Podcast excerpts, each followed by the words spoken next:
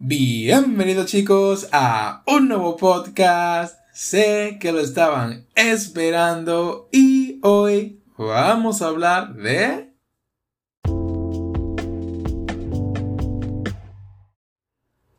Así es, Domestic na Kanoyo. Este manga que eh, ha causado tanto revuelo y que eh, ya llegó a su final, ¿no? Y que dejó decepcionado a algunas personas porque terminó de una manera como extraña, ¿no? Yo personalmente no me vi el final de, de este manga porque hay algunas cosas que no eran como de mi agrado. A ver, al principio yo me lo miré y me interesó. Dije, bueno, interesó de una manera que puede ser algo eh, interesante. Pero ya a partir de que se formalizó lo que viene siendo el romance y todo lo demás, pues se fue poniendo aburrido. ¿Por qué? Porque hicieron esta típica cosa que hacen en los romances, que es hacer un trío amoroso sobre algunas personas, eh, sobre los personajes principales en sí. Y a partir de ahí fue solamente una disputa en si, me lo, en si se lo queda esta chica o en si se lo queda esta otra chica. Al final era una elección del protagonista, ¿no? De saber si se iba a quedar por un lado o se iba a optar por el otro. Y creo que eso era lo que interesaba a la gente, ¿no? El, el dilema que había eh, del protagonista en si estaba enamorado de una chica o de la otra, ya que las dos compartían ciertas actitudes que tenían su público, ¿no? Y bueno, a mí en lo personal, cabe destacar que a mí me interesó. Yo lo vi, lo vi como una telenovela, ¿no? Porque al fin y al cabo a mí me gustan las telenovelas. Y este manga es puro telenovela. Es como si tuvieras, eh, estuvieras viendo una telenovela de, de, romance y estas mierdas. Es idéntico. Y creo que por eso en, en sí llama tanto la atención. Pero ¿qué pasa? Se vuelve aburrido, se vuelve monótono, se vuelve algo que puede dejar de interesarte. Yo sinceramente lo dejé de ver como en el capítulo 200 o creo que 150 o menos, no lo sé realmente. Pero ya cuando era evidente que el protagonista había optado por un lado, no me interesaba realmente lo que pudiera pasar. Porque ya vi todo lo necesario, vi al protagonista eh, haciendo lo que tenía que hacer con cada chica, eligiendo con quién vivir, tomar sus decisiones. Ya solamente le quedaba casarse y no era nada que me interesaba.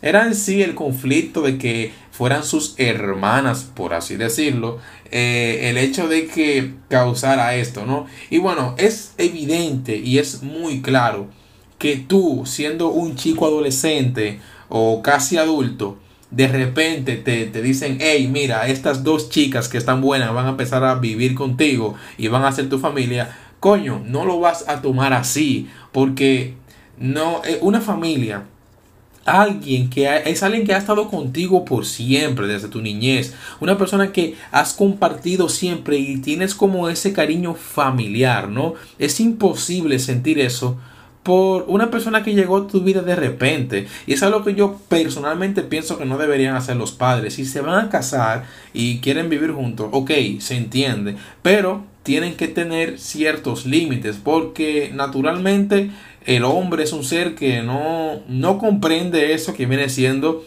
eh, hermanastra o, por así decirlo una hermana que surgió de repente que no es hermana en realidad solo son hermanos por ley Aún así, esto emociona mucho a las personas y creo que por ello mismo hay muchísimo contenido pornográfico o muchísimo contenido de hermanastras queriendo a sus hermanos eh, para que le haga de todo. Porque, por así decirlo, la gente le trae lo prohibido, entre comillas, aunque esto no es nada prohibido, porque no son hermanos en realidad, son hermanos, por así decirlo, por obligación. Y claro, ¿Qué va a pasar si tú vives con el sexo opuesto y te llevas bien? Pues coño, van a follar o se van a terminar amando de alguna manera u otra, ¿no? Porque, eh, para así decirlo, es que no sé, una familia no se forma de la nada. Se necesita una conexión, aparte de una conexión que de mucho tiempo, eh, una conexión que se establezca desde el principio, que es familiar, ¿no? Y tú creces y en tu mente tú te instalas ese chip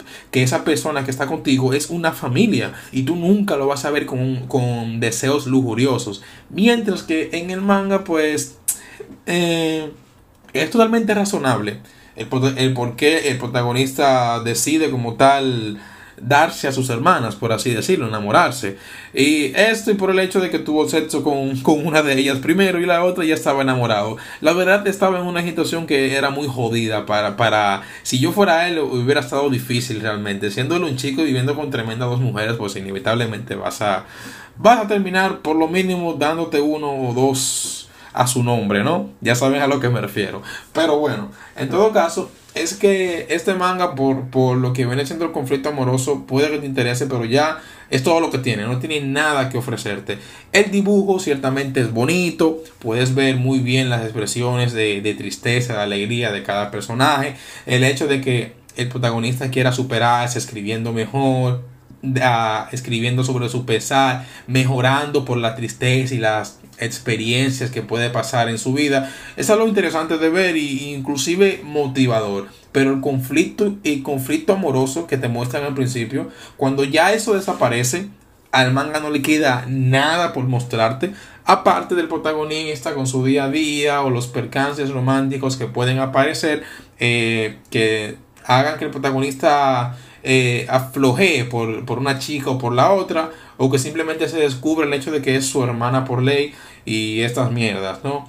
Pero bueno, es algo que naturalmente o, o vas a querer terminar, terminar de verlo porque lo empezaste, pero estoy segurísimo de que si lo empiezas a ver para el final, eh, posiblemente o te arrepientas porque por lo que he escuchado el final es una pedazo de mierda, aunque sinceramente no lo vi. O simplemente te vas a arrepentir porque al final después se pone desinteresante, ¿no? Es uno de esos mangas que posiblemente hubiera sido mejor, pero que optó más por lo que viene siendo el, el llamar la atención de una manera que eh, como las telenovelas, ¿no? Que te mantengan con la trama como de, ah, ¿qué pasará ahora? ¿El protagonista se va a dejar con esta chica? ¿Va a elegir la otra? ¿Esta mierda y la otra? Y así. Eso es lo que me mosquea bastante, ¿verdad? Pero bueno, ya no hay, no hay mucho más que hablar de este manga. Va a ser cortito este podcast, pero es que realmente esto, esto no tiene nada, mi mierda, esto no es nada, por así decirlo. Esto es solamente romance que te puede interesar o no te puede interesar y el conflicto que parece interesante pues deja de serlo y ya. En fin, espero le haya gustado este episodio. Eh, recuerden que tengo otro podcast llamado Anime Videojuegos, aunque sé que la mayoría viene de ahí, pero de igual manera, por si acaso, tienen el link en la descripción y mi canal de YouTube también. Y nos veremos en la próxima. Se cuidan.